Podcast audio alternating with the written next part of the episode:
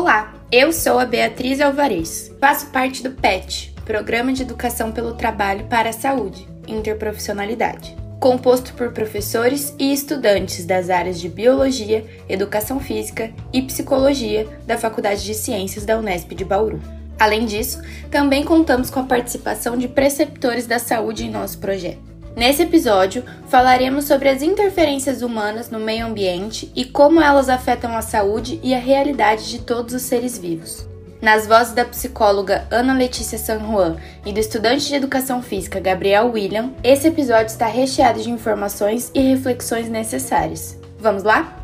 Desde a época das grandes navegações, o ser humano tem interferido no meio ambiente de variadas formas e desenvolvido um estilo de vida que causa desequilíbrio na natureza, ao explorar a biodiversidade de maneira prejudicial e talvez irreversível para a dinâmica da vida no planeta Terra.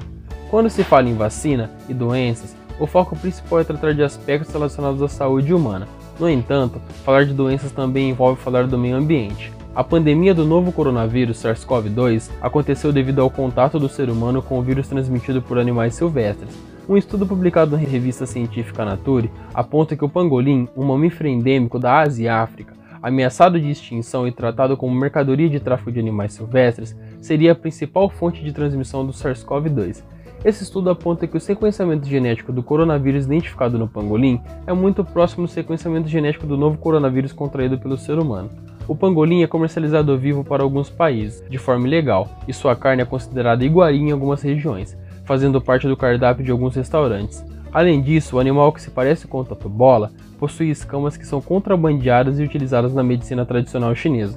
O estilo de vida que o ser humano desenvolveu afeta diretamente o meio ambiente de forma negativa, pois apesar da espécie humana ter se desenvolvido e a ponto de dominar e povoar o planeta, nossa biologia evoluiu a partir do mesmo ancestral, comum aos demais mamíferos, e por isso herdamos mecanismos de defesa imunológica similares aos dos nossos parentes pangolins, Nesse sentido, apesar da adaptação genética humana ter sido bem sucedida em relação às demais espécies, ainda somos tão vulneráveis às doenças quanto qualquer outro organismo vivo.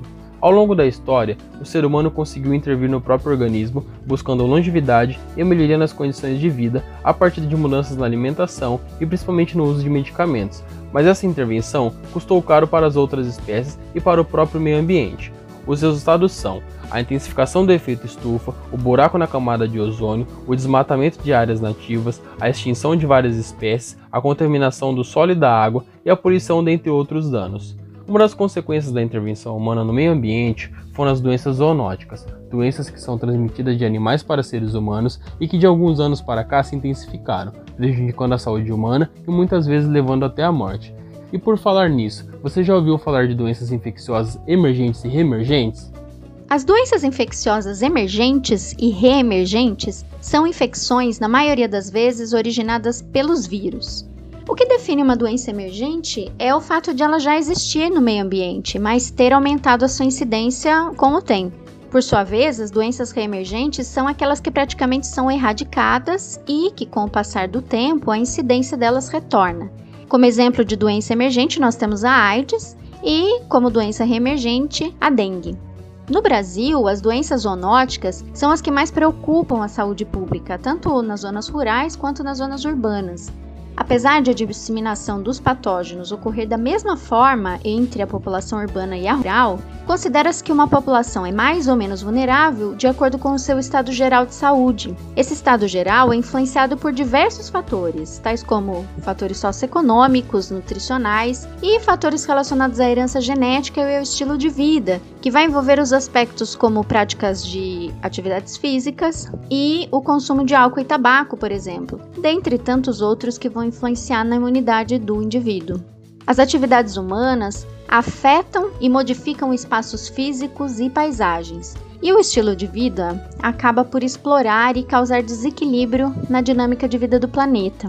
É nesse sentido, então, que as doenças como o novo coronavírus, que é fruto da mutação genética de uma classe de coronavírus encontrado em pangolins, como já dissemos, assim como a dengue, que é uma doença infecciosa transmitida pelo vetor Aedes aegypti, são frutos de modificações ambientais causadas pelos seres humanos. A ausência de políticas públicas que promovam a integração entre medidas de educação ambiental e educação em saúde pode levar a um futuro ameaçador para o meio ambiente e também para o ser humano. Assim, urge a necessidade de preservação do meio ambiente, com medidas de conservação e manejo, por meio de medidas de educação que promovam a coexistência dos seres humanos com as demais espécies do planeta de forma mais harmônica e com menor incidência de doenças tão sérias e fatais como o coronavírus. E esse foi mais um episódio do PetCast, projeto de divulgação sobre o Pet Saúde e Interprofissionalidade da Unesp Bauru. Com ele, encerramos nossa terceira temporada.